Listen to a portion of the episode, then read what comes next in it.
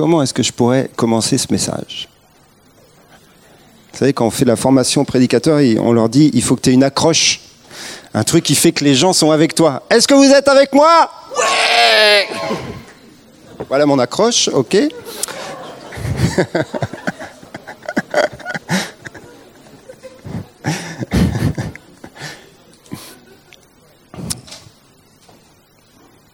C'est un jour important.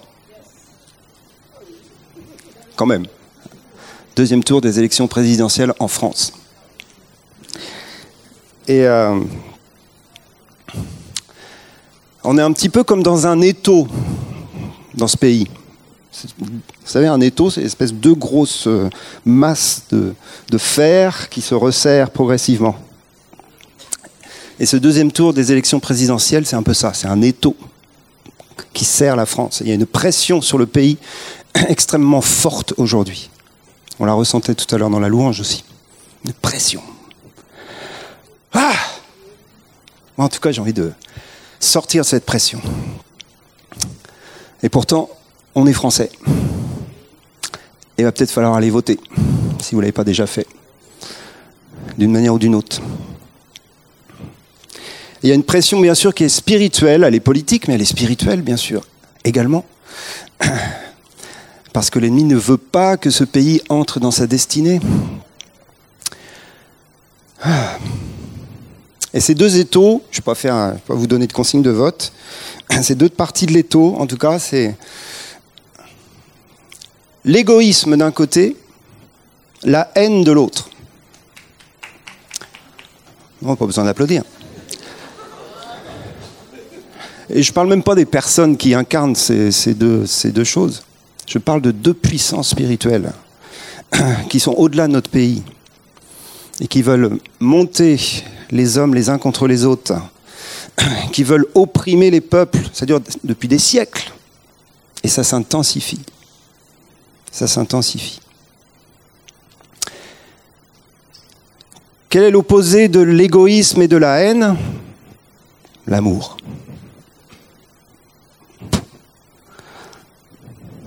On va voter amour.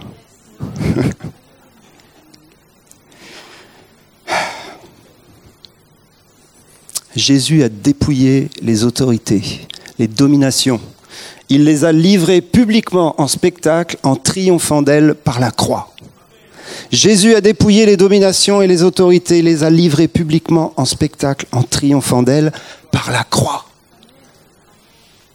La croix, c'est le plus grand acte d'amour qui ait jamais été accompli dans l'univers. Et c'est comme ça qu'il a vaincu la haine, qu'il a vaincu l'égoïsme, qu'il a vaincu la mort en donnant sa vie.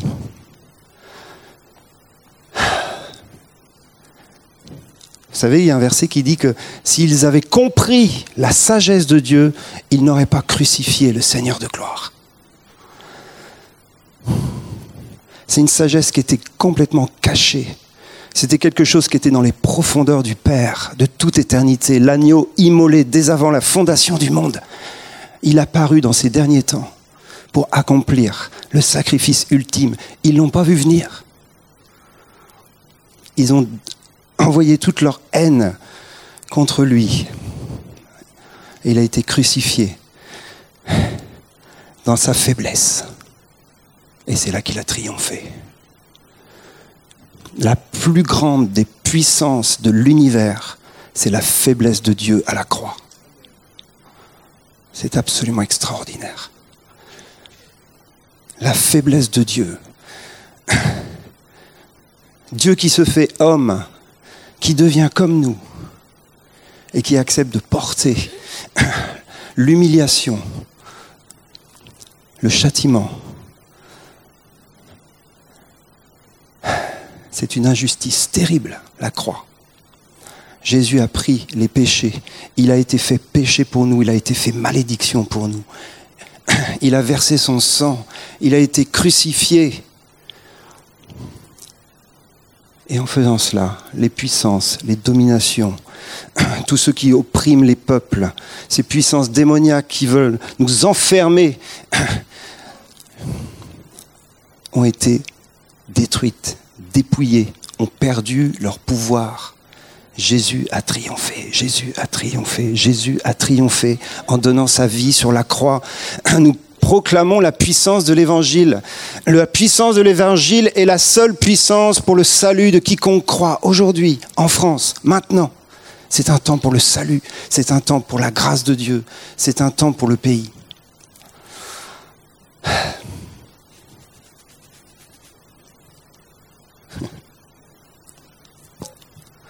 Le message que je voudrais prêcher pour vous ce matin fait suite au dernier message que j'ai prêché au mois de février. Vous vous en rappelez peut-être. J'avais prêché, le titre du message après c'était La révolution de l'amour. Dis ça à ton voisin, on va faire la révolution de l'amour dans ce pays. Il y a un esprit de révolte qui veut agir dans ce pays. Nous, on va faire la révolution de l'amour.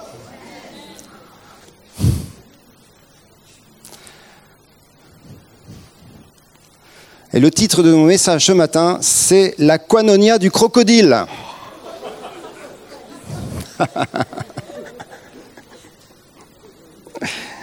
La quanonia du crocodile. Je vous invite dans Job, chapitre 41, versets 6 à 8.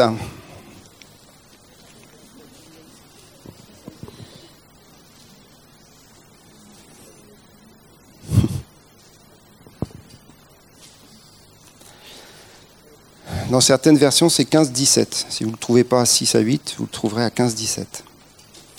C'est la description d'un crocodile. C'est pour ça que je parle du crocodile. Et tout le chapitre 41, quand même, décrit la magnificence du crocodile dans toute sa puissance, dans toute sa force. Et arrivé au, verset 8, il nous dit Ces magnifiques et puissants boucliers sont unis ensemble comme par un seau. Ils se serrent l'un contre l'autre et l'air ne passerait pas entre eux. Ce sont des frères qui s'embrassent, se saisissent, demeurent inséparables. Il nous décrit le crocodile. D'ailleurs, si vous lisez un peu plus loin, vous allez voir que ce crocodile crache du feu. Donc c'est plus qu'un crocodile, c'est une espèce de dragon quand même, hein, ceux qui crachent du feu en général. Et dans la description détaillée de ce crocodile, il arrive aux écailles, il les compare à des boucliers. Vous savez qu'un crocodile, ça a une carapace euh, extraordinaire. Hein. Vous en avez peut-être sur vos sacs. Bon, il fallait la faire. ça a une carapace extraordinaire, un crocodile. C'est hyper costaud. C'est la carapace peut-être la plus costaud que le Seigneur ait faite. Donc il arrive à ses boucliers, à ses écailles. Là. J'ai regardé ça sur Internet, c'est enchâssé, c'est des espèces de, trucs qui montent, qui descendent et qui sont enchâssés les unes dans les autres, un peu comme des tuiles. Mécanique, là, clac, clac. C'est un truc euh, super bien fait, super costaud. Il arrive à cette description-là, et d'un seul coup, il sort de son sujet complètement, c'est le seul endroit du texte, et d'un seul coup, ça lui fait penser à l'unité des frères et des sœurs, allez. On a besoin de vous, hein. ça je peux vous le dire.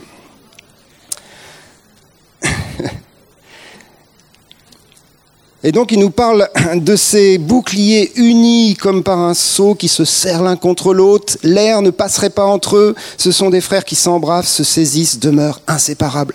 Il nous parle d'une unité. C'est pour, ça que je vous parle de la quanonia du crocodile. Quanonia, pour ceux qui ne le savent pas, c'est le mot grec qui est traduit dans le Nouveau Testament par communion et spécialement communion fraternelle, la quanonia. J'ai plein d'enseignements sur la quanonia, j'ai creusé le truc, c'est magnifique, c'est profond, c'est extraordinaire. La communion, la quanonia, il y a des profondeurs dans la quanonia. On a déjà de la communion fraternelle entre nous, mais je vous assure, il y a tellement plus profond, et encore plus profond, et encore plus profond. Mais où est-ce que ça s'arrête? Ça ne s'arrête pas. Pourquoi? Parce qu'un jour, Dieu sera tout en tous. Je vous l'avais déjà fait celle-là là, au mois de février, Dieu tout en tous. Donc il y a une profondeur de communion entre nous qui est extraordinaire. La base de cette communion, c'est le fait que nous sommes tous nés de l'Esprit. Comme vous le savez bien, nous sommes nés de nouveau par le Saint-Esprit. Il y a un seul esprit, donc il y a un seul corps, donc nous sommes unis, c'est fantastique. Dis ça à ton voisin, on est unis, c'est génial. Parce que nous avons reçu le même esprit parce que nous avons été baptisés dans un même esprit. Hein? Ça, c'est le, fondement de notre koinonia, de notre communion. C'est une unité spirituelle qui fait que nous sommes un. Et c'est la vérité. Un même corps. Une même humanité. Une nouvelle humanité qui va paraître un jour glorieux sur la terre. Ça, c'est la base de notre communion. Mais en fin de compte, on le voit bien dans, dans l'Église en général. Cette unité ne fait pas tout. Cette unité n'est pas automatique. Elle est réelle, mais elle n'est pas automatique. Il nous faut travailler cette unité, il nous faut la vivre, il nous faut y entrer. C'est une unité de l'esprit. Le problème, c'est qu'on est en relation les uns avec les autres, avec notre âme.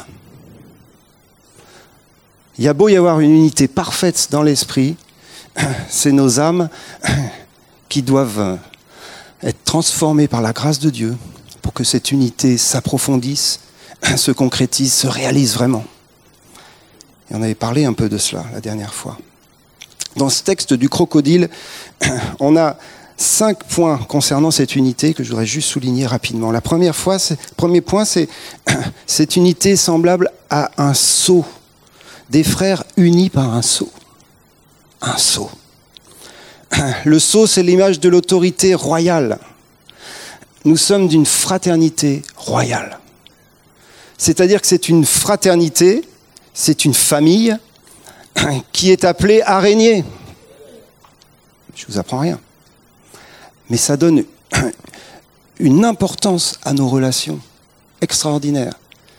Parce qu'on ne régnera pas les uns sans les autres. Nous attendons le retour de Jésus. Jésus régnera sur la terre avec nous. Et pour l'instant, le Seigneur nous dit, le règne est entre vos mains pour qu'il avance.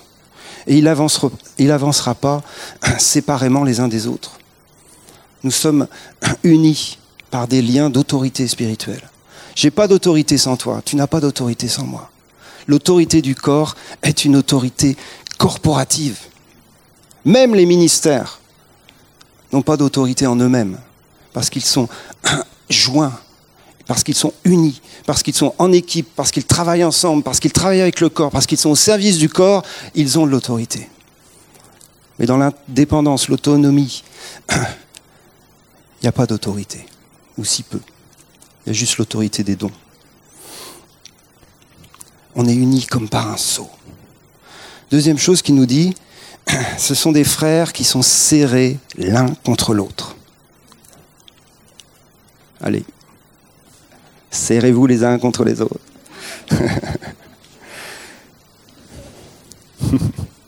Ça nous parle de quoi? Ça nous parle d'être proches les uns des autres. D'être proches. Il y a plein de manières d'être proches. On est proche dans le relationnel, on est proche physiquement, on est proche géographiquement, il y a plein de manières d'être proche, on pourrait développer ça. Mais se serrer les uns contre les autres est un acte volontaire tu te rapproches de ton frère, de ta sœur. on ne peut pas se rapprocher de 250 personnes en même temps, mais sur la, carapace du crocodile, bah, il y a des écailles qui sont les unes à côté des autres. Donc tu te rapproches de ceux qui sont à côté de toi et tu te sers. Pourquoi tu te sers? Pour que l'air ne puisse pas passer entre nous. Et en fin de compte, c'est une stratégie de combat spirituel le Seigneur est en train de nous donner. Le diable s'appelle dans Éphésiens 2 le prince de la puissance de l'air. L'esprit qui agit maintenant dans les fils de la rébellion. Et il agit partout dans le monde. C'est un prince qui est dans l'air. Et l'air, c'est ce que nous respirons, on est d'accord, mais c'est aussi là où il y a les ondes. C'est le domaine des pensées. C'est le domaine de tout ce qui nous entoure là. Le combat spirituel est un combat qui a lieu avant tout dans nos pensées. Dans nos pensées. Donc se serrer les uns contre les autres pour que l'air ne passe plus, c'est commencer à faire le tri dans nos pensées, dans tout ce qui nous sépare, dans tout ce qui nous divise. Et c'est un sacré boulot. Les critiques, les jalousies, l'animosité, le manque de pardon, on pourrait faire toute la liste, on les connaît. Tout ça nous sépare les uns des autres. Et quand on commence à laisser Dieu agir, pour traiter ces choses dans nos vies, on est en train de se serrer. Quand on commence à considérer l'autre comme supérieur à nous-mêmes, on est en train de se serrer contre lui. Quand on commence à voir la dignité de notre frère, de notre sœur, la beauté de Christ en lui, on est en train de se serrer contre lui. Quand on arrête de le juger parce qu'il y a des choses qu'il fait qui ne nous plaisent pas, moi il y a plein de trucs que vous faites qui ne me plaisent pas. Mais quand on arrête de juger les autres en fonction de ce qu'on voit, on est en train de se serrer les uns contre les autres. Et le Seigneur rapproche, rapproche, et il tisse des relations. Et le troisième point de cette unité, ce sont des frères qui s'embrassent. Waouh Des frères qui s'embrassent. Le mot embrasser, même en français, ça ne veut pas dire faire un bisou. Hein. C'est prendre dans les bras, d'accord Ça veut dire même intégrer l'autre à notre vie. La quanonia, c'est une appartenance mutuelle.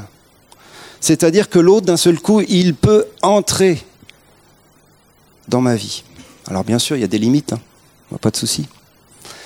Mais ça nous parle de s'embrasser, de s'accepter mutuellement. Alors on le fait, vous avez remarqué, on se sert beaucoup les uns contre les autres depuis quelques mois. On s'embrasse, on se fait des hugs prolongés. Mais ça parle de beaucoup plus que des hugs prolongés. Ça parle d'une ouverture de cœur les uns aux autres. Ça parle d'une vulnérabilité les uns aux autres. Ça parle d'un amour qui accepte la faiblesse de l'autre. Dis à ton voisin, t'es faible. t'es faible. Si tu savais comment t'es faible. Et tu le sais bien en plus. On est faible. Moi, je me suis jamais senti aussi faible que dans ce jour de deuxième tour des élections présidentielles. Qu'est-ce que je peux faire pour changer la France? Rien. Mais vous rappelez, la sagesse de Dieu, c'est dans la faiblesse de Christ qu'il a dépouillé les puissances. Je passe vite, hein, parce que sinon... S'embrasser, c'est aussi une histoire d'affection. Je ressors quand même ce verset de l'épître de Pierre, dans 1 Pierre. Pierre nous dit, aimez-vous ardemment les uns les autres de tout votre cœur. Aimez-vous ardemment les uns les autres de tout votre cœur. Ok. Seigneur, moi, euh, l'amour ardent, c'était réservé à Jésus quand même. Puis après à ma femme. Mais là, le gars, il nous jette le truc dans la communion fraternelle. Aimez-vous ardemment les uns les autres de tout votre cœur. Mais Seigneur, c'est de l'idolâtrie. Mon cœur est pour Jésus. Oui, mais Jésus, il est dans ton frère, il est dans ta sœur. Tu ne peux pas aimer Jésus si tu n'aimes pas ton frère et ta sœur. La verticalité et l'horizontalité sont en train d'être réconciliées. Aimez-vous ardemment les uns les autres de tout votre cœur. Vous avez vu sur les frontons de nos mairies, il y a trois mots fantastiques.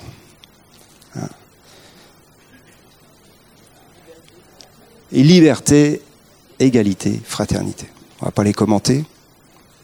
Mais je suis tellement fier d'appartenir à la République française à cause de ces trois mots-là. Parce qu'ils ne sont pas vides de sens. Aujourd'hui, ils sont de plus en plus vides de sens, mais ce sont trois mots excellemment puissants et bibliques de surcroît, même si ce n'est pas là qu'ils les ont puisés. Mais il y a ce mot fraternité. Il y a ce mot fraternité. L'Église est appelée à être un modèle de fraternité. C'est évident. Il n'y a même pas besoin d'enseigner là-dessus. Et pourtant, l'Église est appelée à être une société alternative, modèle de fraternité, Aimez-vous ardemment les uns les autres de tout votre cœur. Partagez vos vies. Partagez vos vies entre vous. Partagez vos biens entre vous. Oula. Vous savez que le mot koinonia, il est aussi traduit par libéralité. C'est incroyable. Quand vous voyez libéralité dans Hébreu 12 ou 13 plutôt, hein, n'oubliez pas la libéralité, quand il parle des sacrifices, sacrifices de louange, mais attention, n'oubliez pas, la libéralité, c'est le mot koinonia. Si tu partages de l'amour avec quelqu'un, tu vas partager aussi ton fric, ta maison, ta voiture et ton chien.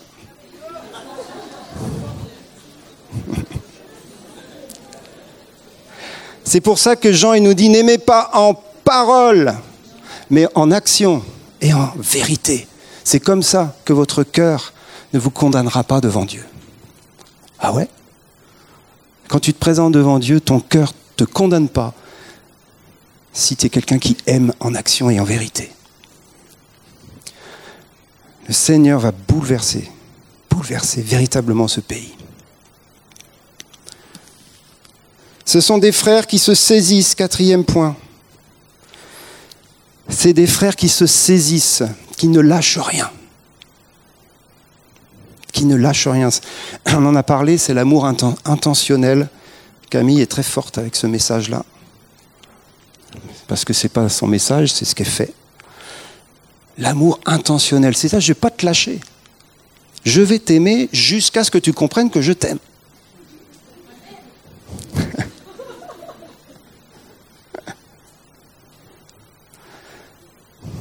savez, l'amour, c'est une relation. Il n'y a pas d'amour s'il n'y a pas de relation.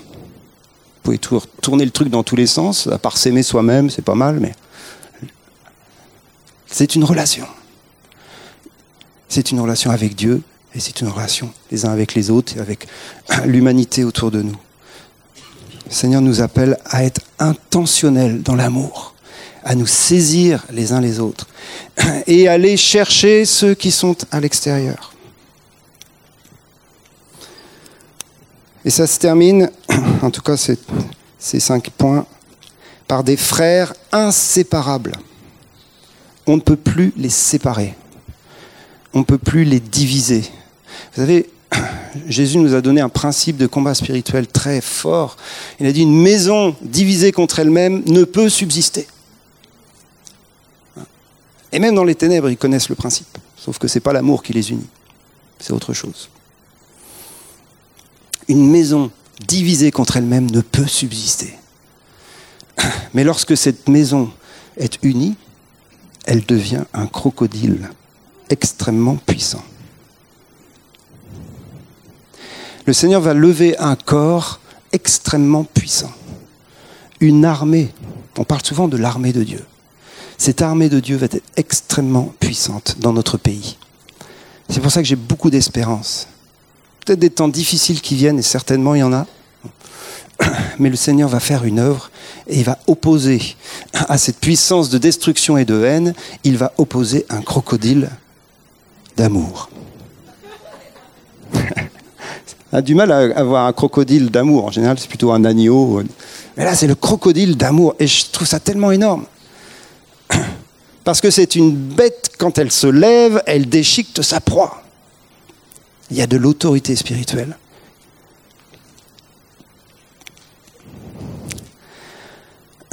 Il y a quatre conséquences à cette koinonia. Quatre conséquences fantastiques pour nous. Des choses dans lesquelles déjà on travaille, déjà on avance, mais je crois qu'on va aller beaucoup plus loin dans ces quatre choses-là. Si on vit cette koinonia et si on l'approfondit on va voir ces quatre choses. Et ça va être la gloire. Il y a un réveil qui vient. On le dit, on le dit et on le redit. J'en suis absolument persuadé. Il y a eu deux siècles de réveil avant nous. Même trois. Ça a commencé au 18e. 18e et 19e siècle, ça a été des réveils d'évangélisation comme jamais dans l'histoire de l'Église. Les grands réveils en Amérique, en Angleterre, John Wesley, Charles Finney et tous les autres, les prédicateurs incroyables comme Spurgeon, des milliers, des centaines de milliers de conversions, ils prêchaient Christ, la croix, la repentance. Point. C'était le réveil de Jésus. C'était l'évangile qui revenait au cœur de la parole de Dieu, au cœur de la prédication. Un réveil de gloire. Quand vous commencez à étudier ça, c'était absolument fantastique. Le réveil du XXe siècle, vous le connaissez tous, a été le réveil du Saint-Esprit à Sousa Street, Pays de Galles, visitation de l'esprit, le pentecôtisme a explosé littéralement sur la face entière de la planète. Les ministères de guérison, on a retrouvé tous les dons spirituels. Les années 50, ça a été la folie. Catherine Kuhlman et tous les autres, les ministères de puissance. Et le 21e siècle, on en a eu les prémices en 1994 à Toronto et à Mâcon en France. C'est le réveil du Père. C'est le réveil du Père qui commence tranquillou, mais ça va être extraordinaire. Ça va être extraordinaire. Vous savez, nous, on a souvent une vision très limitée d'un réveil. Mais là, je vous parle de trucs qui traversent un siècle entier, quoi. Un mouvement de Dieu qui traverse un siècle entier. Il y a quelque chose au niveau du Père qui vient. Il y a eu le réveil de Jésus, le réveil du Saint-Esprit. Il y a quelque chose au niveau du Père. Mais le Père, pour qu'il vienne habiter sa maison, il faut qu'il y ait une famille. Sinon, ça n'a aucun sens. On va avoir les deux autres dimensions. Hein. On va avoir la dimension de l'évangélisation, le réveil de Jésus, on va l'avoir. On va avoir la dimension du Saint-Esprit, la puissance, les miracles, les signes, les prodiges. On va l'avoir aussi. Mais dans un autre contexte, au niveau de l'Église, et le contexte du Père. Ah. Merci, Domi.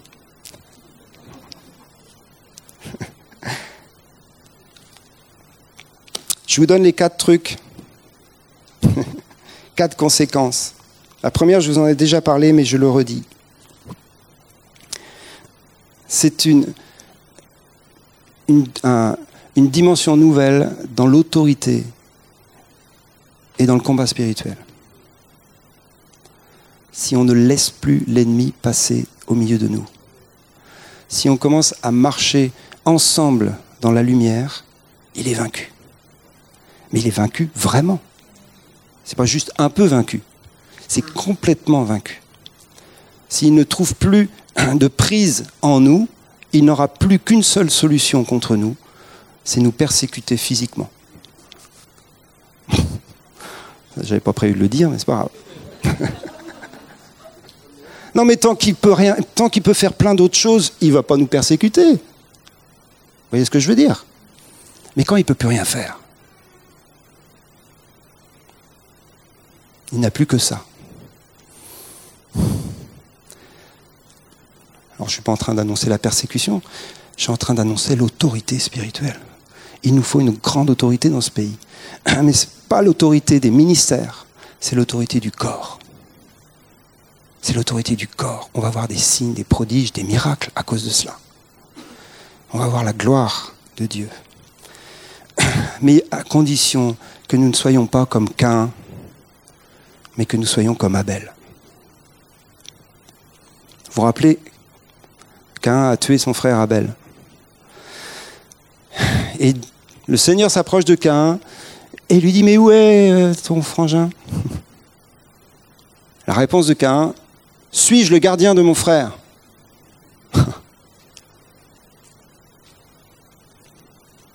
Et notre Seigneur, il nous dit Tu es le gardien de ton frère de ta sœur. Nous sommes les gardiens les uns des autres. La protection du corps passe par le corps. Il n'y a pas d'autre solution. Oui, vous allez me dire, le Seigneur nous protège. Il nous protège aussi, mais il, il le fait énormément les uns au travers des autres. Veillez les uns sur les autres. Veillons les uns sur les autres. Prions les uns pour les autres. Soutenons-nous mutuellement dans l'épreuve. Portons les fardeaux les uns des autres. On peut en, faire, en mettre plein des versets. Et l'ennemi va perdre de la prise au milieu de nous. La deuxième dimension et conséquence magnifique de cette communion, cette koinonia, c'est l'exaucement de nos prières.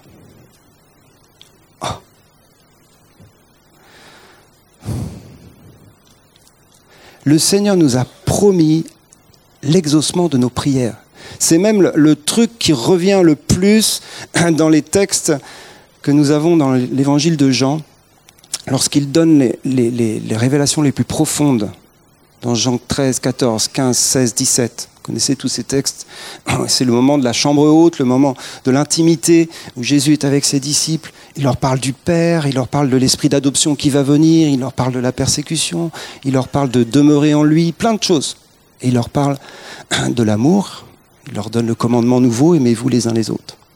Eh bien, dans ces cinq chapitres, à six reprises, il nous dit, ce que vous demanderez au Père en mon nom, vous l'obtiendrez. Jusqu'à maintenant, vous n'avez rien demandé en mon nom.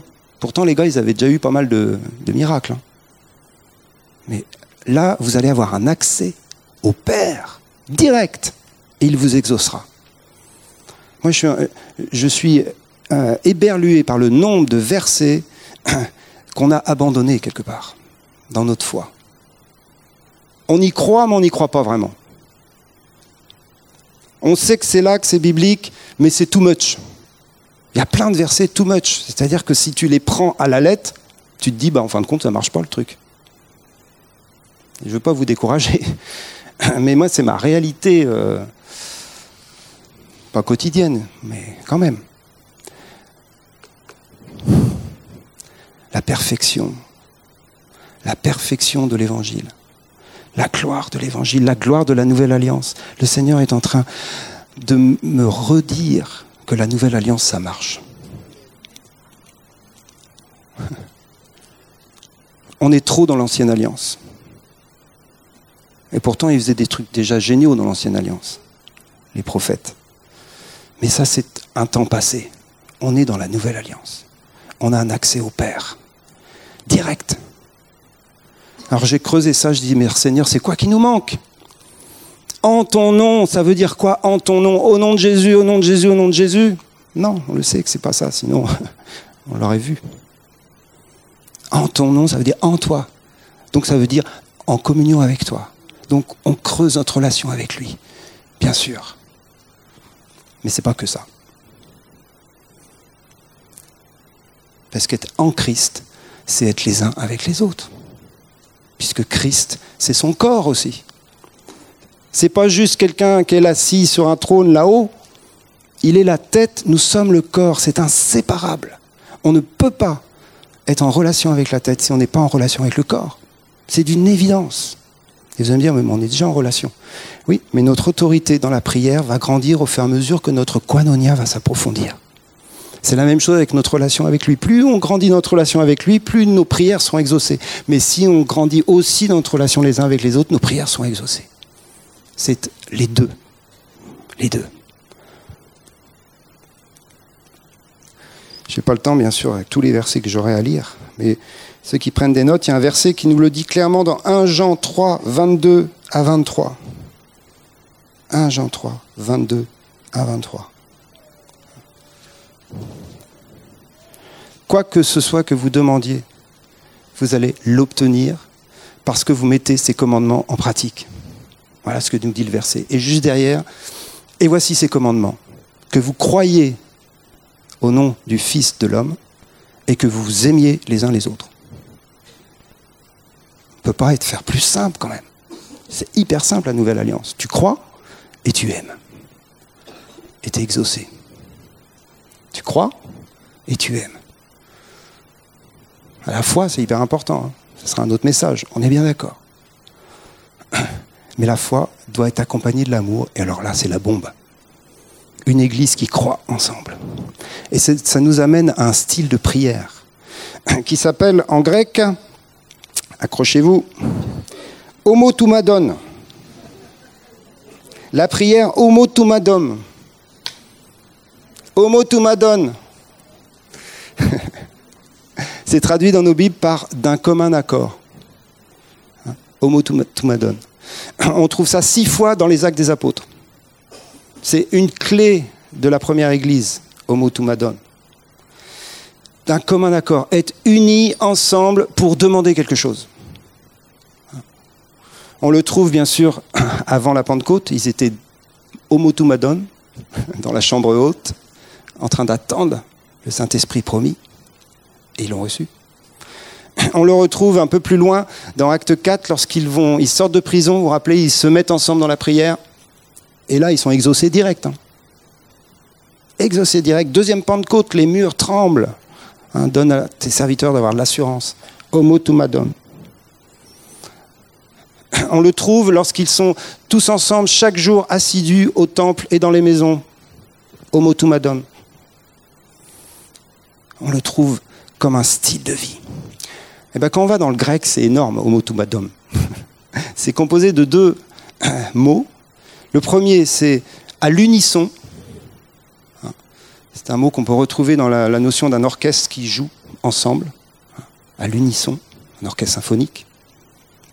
Et la deuxième partie, tout m'adonne, c'est avec passion, ou alors avec colère.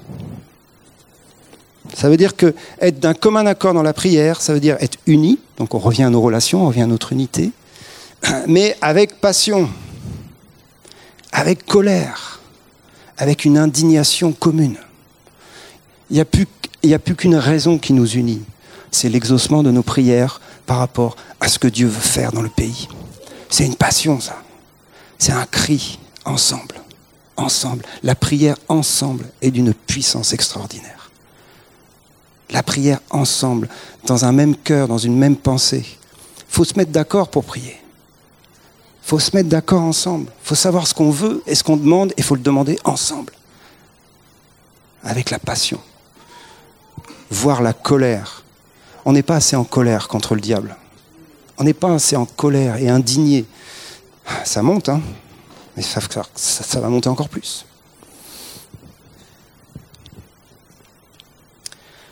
Ah, Seigneur Jésus.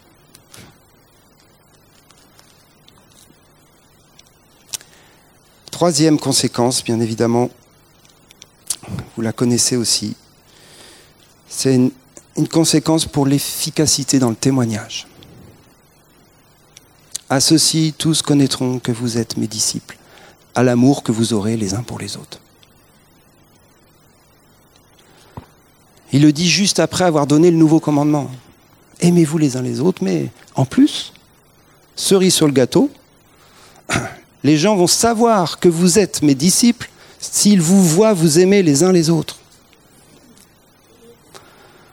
La France a besoin de voir des chrétiens s'aimer les uns les autres. Alors on en a parlé pendant des années en parlant de l'unité inter-église, et on avait raison, de travailler à l'unité entre les dénominations, etc.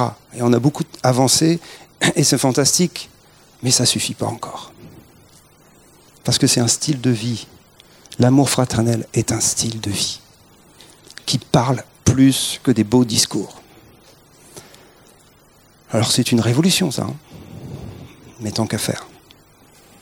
Parce que s'il n'y a pas de révolution, ça ne va pas le faire. Hein. Si on reste comme on a été depuis des années dans notre vie chrétienne et dans nos vies d'église, ça ne va pas le faire. Excusez-moi, je, je suis désespéré de cela. Mais pas à cause de vous. Ne vous inquiétez pas. C'est à cause de mon histoire personnelle.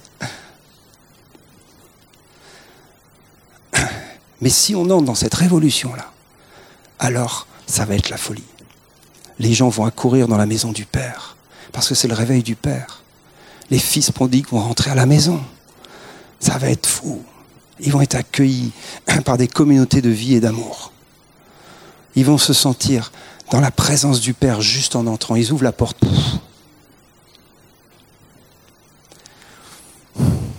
Jean 17, ça aussi c'est un verset qu'on a tellement cité.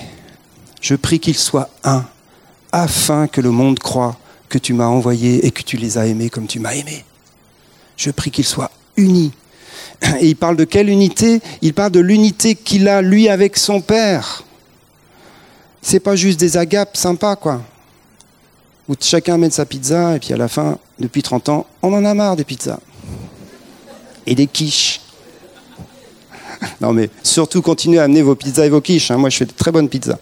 Mais ouais, ce que je veux dire, l'unité entre le Père et le Fils, c'est pas une histoire de pizza.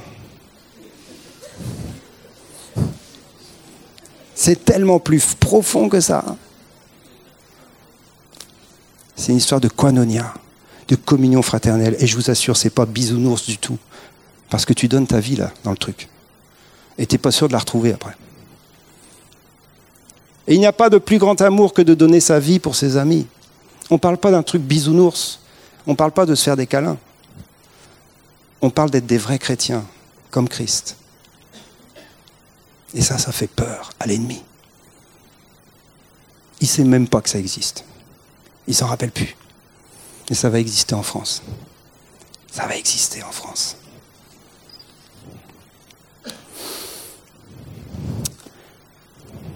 Et pour ça, il va falloir qu'il nous voie. À ceci, tous connaîtront s'il nous, nous voit vivre et s'il nous voit nous aimer. Je termine avec le bouquet final. Quatrième conséquence de cela, c'est que lorsque nous sommes unis ensemble dans sa présence, c'est comme l'huile précieuse qui coule sur la barbe d'Aaron, sur sa tête, et qui descend sur le bord de ses vêtements. C'est là que l'Éternel envoie la bénédiction, la vie pour l'éternité. Psaume 133 qu'on connaît par cœur. C'est le psaume de la Quanonia. C'est la Quanonia dans l'ancienne alliance. C'est un psaume prophétique pour la nouvelle alliance. Si c'était déjà valable dans l'ancienne, combien plus forte raison c'est valable dans la nouvelle?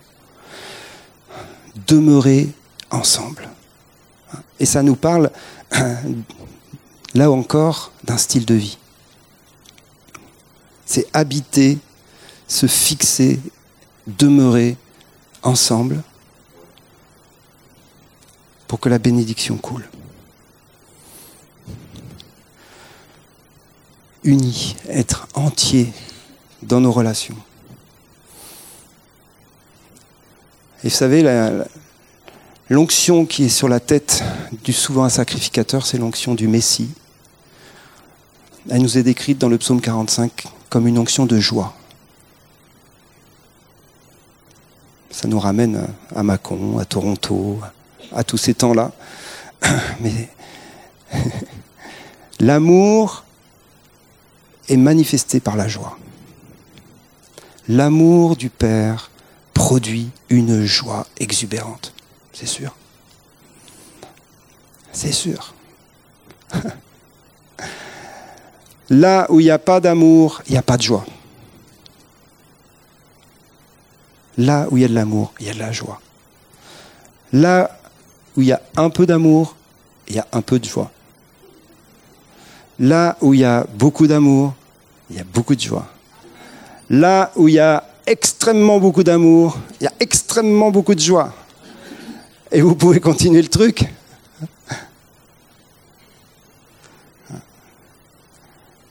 Dans la présence du Père, il y a abondance de joie. Abondance de joie. C'est un réveil d'amour, de joie et de visitation de l'huile d'onction pour la guérison. Pour la guérison. Guérison des cœurs, guérison des corps. C'est super qu'on fasse cet espace guérison. Ça va tellement dans ce que Dieu veut faire. Guérison, puissance de Dieu manifestée. Parce que nous sommes unis. Plus nous sommes unis, plus la puissance vient. Plus nous sommes unis, plus le diable recule. Plus nous sommes unis, plus nous sommes exaucés. Plus nous sommes unis, plus le monde voit que Dieu est vivant et qu'il a envoyé Jésus. Le Père vient dans sa maison. Le Père vient au milieu de nous. Je vous invite à, vous lever. On va avoir un temps de Sainte Seine qui va nous permettre d'aller plus loin dans, dans cette unité. Je voudrais juste qu'on prie quelques instants. Alléluia. Merci Seigneur.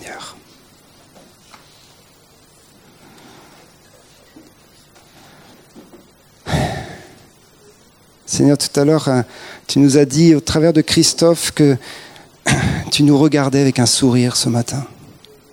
Et tu regardais ce pays avec un sourire. C'est le sourire du Père. C'est le sourire de l'amour du Père. Seigneur, tu souris parce que tu vois une famille qui est en train d'être tissée dans ce pays. Tu vois des liens qui se fortifient, qui s'approfondissent. Tu vois des réconciliations entre les générations. Tu vois des réconciliations entre les églises. Tu souris parce que tu es en train de faire une œuvre qui va confondre l'adversaire. Tu es en train de faire une œuvre qui va tellement compléter ce que nous avons vécu jusque-là. Seigneur, tu vas venir habiter pleinement ta maison. Et ta maison, c'est nous. Ta maison, c'est ton corps. Ta maison, c'est la famille du Père. Seigneur, nous prions simplement pour que ton esprit continue de couler sur nous. Et que dans ce temps de Sainte Seine, tu nous visites, Seigneur. Et tu nous rapproches les uns des autres. Et que tu nous rapproches de toi.